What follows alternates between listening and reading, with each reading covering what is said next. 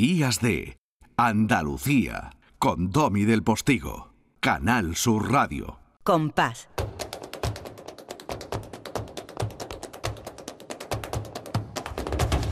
Compás. Y después, Gloria. Con Gloria Lourdes Galvez del Postigo, que es Gloria. Y qué curioso que la edición de Tierra de Talento que se dedicó al flamenco el sábado pasado eh, haya sido un éxito, ¿no? Eh, bueno, nosotros tenemos esta sección de flamenco para no flamencos, o no tan flamencos, o no necesariamente flamencos, gente flamenca, porque creemos profundamente en la capacidad transformadora de la cultura y creemos que el flamenco es cultura con mayúscula. Y desde la tierra del flamenco, flamenco para toda la tierra, como decimos una y otra vez, ¿eh? es eh, muy importante dejar esto claro y celebrar, como no, desde esta sección, que pasa mañana el Día Mundial del Flamenco. Y yo quería preguntarle a Lourdes Flamenca, ¿Cómo celebra una flamenca el Día del Flamenco, cariño mío? Hola, Domi. Bueno, pues en principio echando una mano a los coles de los niños, de los institutos, donde me reclaman, así lo celebro, en principio. Y luego, bueno, pues como tú y yo hemos sido unos pioneros en esto de creer en el flamenco, mucho antes de que existiera el Día del Flamenco, tú y yo ya estábamos dando el callo y hablándole de flamenco a la gente de una manera asequible que todo el mundo lo, comprendiera o le pudiera prender esa chispa y se engancharan un poco a, ver qué era esto del flamenco, ese mundo tan cerrado que parece que, la gente le da un poco de susto entrar o, que les parece muy críptico, ¿no? Y nosotros estábamos ahí intentando hacerlo eh, divulgativo, hacerlo accesible a la gente. Entonces, pues bueno, pues este Día del Flamenco se vive como un día más. Es verdad que se ha institucionalizado, y eso hace pues que se organicen ciertos actos, que sea un hito en los colegios de los niños. Sí, lo de los niños, por ejemplo, en el colegio del mío dice que pueden ir con camisa blanca, las niñas ataviadas, camisa blanca como si quieren con fajín, o, sea, algo, ¿no? Algo alusivo a ese aspecto andaluz, digamos, que se acerca al, al, tópico en el mejor sentido, ¿no? Claro. Yo antes del COVID pues he ido a dar charlas al cole de mis niños, explicándole de una manera muy simple a los niños lo que es el flamenco, de dónde viene, quiénes fueron eh, pues sus artistas más importantes, en una charlita de media horita con unos vídeos, y la verdad que los niños respondían muy bien, ¿eh? Pero ahora, como estamos en la era COVID, no se puede hacer nada de eso. Pero bueno, pues eh, la maestra de mi niño, por ejemplo, ha ideado que le pregunten eh, los niños a sus padres, a sus abuelos, coplillas de cante y las escriban en un papel y las compartan luego en clase, que me parece también una idea estupenda. Así que bueno, pues, pues ahí estamos.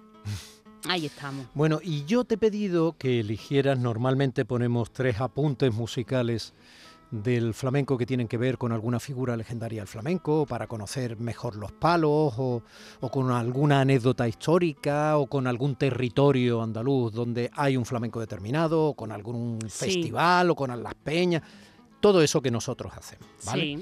Pero yo te he pedido que elijas tú, para celebrar tu fiesta del flamenco. es un poco uno, eh, unos tintes biográficos en realidad, porque bueno, pues te he puesto el primer corte que vamos a escuchar es mi padre cantando y es, mi primer mm, contacto con el flamenco, como os podéis imaginar. Eh, mi padre es cantador y yo desde niña escucho el flamenco en mi casa. Entonces una cosa que al principio me gustaba mucho cuando era una chiquitilla de 3, 4 añitos, yo me, me aprendía las cosas que escuchaba mi padre, las canturreaba con él. Después tuve una época que no me gustaba nada y que tenía que ir obligada a todos esos sitios donde íbamos con mis padres. Cuando mi padre cantaba, bueno, me acuerdo un año en la antigua Casa de la Cultura, que ya no existe porque pues, se tuvo que derribar, porque estaba el, el Teatro Romano de Málaga debajo. Pues éramos muy chicos y estábamos allí porque cantaba mi padre y aquello era un aburrimiento. Claro, éramos pequeños y lo entendíamos de otra manera. Sí, estamos hablando de Málaga, que es la ciudad de Lourdes. ¿eh? Exactamente. La, de Málaga estaba construida, era un edificio maravilloso. ¿eh? Muy bonito, qué pena que estuviera ahí. Sí, maravilloso. Allí se hacía teatro para niños, tenía una biblioteca arriba donde yo adolescente iba a estudiar y tal, pero efectivamente estaba sabiamente colocada sobre el teatro romano. Sabiamente porque quienes fueron los responsables de construirla pivotaron bien sus cimientos para que no estropeara ningún sillar, ninguna zona, o sea, de todo eso habría mucho que contar. Bueno, pero bueno, eso es historia de Málaga. Era otro tiempo, sí, eh, de. Andalucía, porque, de porque es una anécdota tremenda, ¿no? Y Sí. el teatro romano está ahí. Sí, sí. Mm, vamos a escuchar a Juaneque. Vamos a escuchar a Juaneque, Vamos a escuchar a tu padre. guitarra en la retama, bordón quebrado, bordón quebrado, cantando boliviana.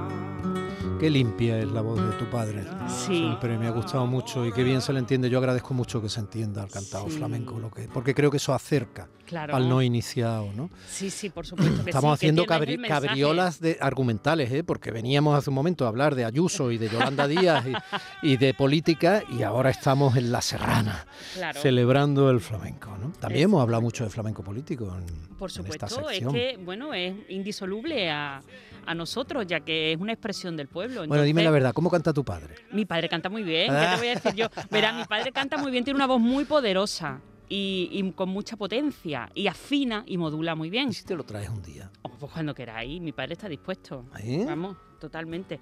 Mi padre está dispuesto a venir y contar aquí su, su vivencia.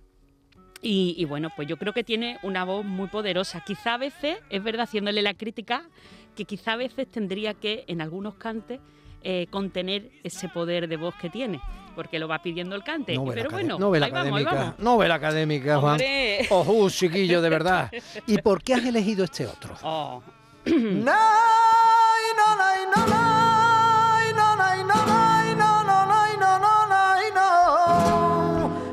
Este es Luis de Córdoba. Porque esto lo escuchaba yo con cuatro añillos y eso lo cantaba yo a mi padre. Porque mi padre ponía mucho a Luis de Córdoba en casa, entre otros.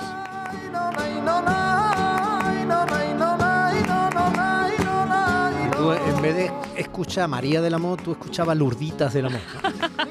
Me la sabía entera. Y con media lengüilla la cantaba. Además está dedicada a la hija de Luis de Córdoba. ¿Tu padre te ha cantado alguna vez algo a ti? Pues eh, directamente dedicado a mí con letra para mí no, pero cada vez que canta y que hace, bueno, sobre todo cuando canta los cantes del pillayo que tienen una letra que dice que guapa me pareciste cuando en el cante te hablé, cuando en el baile te hablé y ahora me pareces otra, más bonita, más hermosa que la camelia y la rosa. Pues muchas veces o mira a mi madre o me mira a mí, entonces te la está dedicando ver, implícitamente. ¿Podrías bajar, Zapi, si eres tan amable? Muchísimas gracias. Eh, ¿Cómo, cómo es, Cantiñala? Anda. Uy, eso a mí no me sale muy bien, pero venga, vamos a hacerlo. Tú nunca me has dicho aquí que algo te sale bien. Ah, mentira.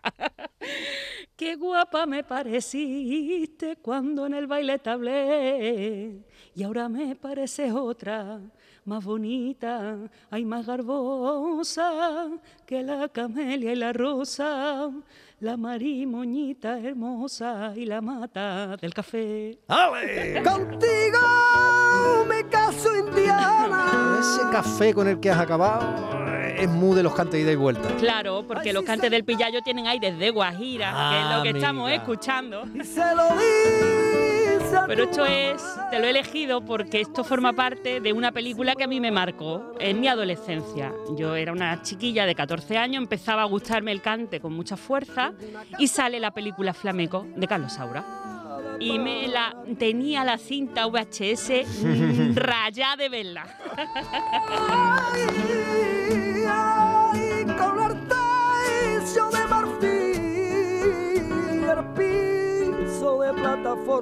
Y es una manera de cómo eh, una obra que es rigurosa pero divulgativa puede enganchar a alguien al flamenco.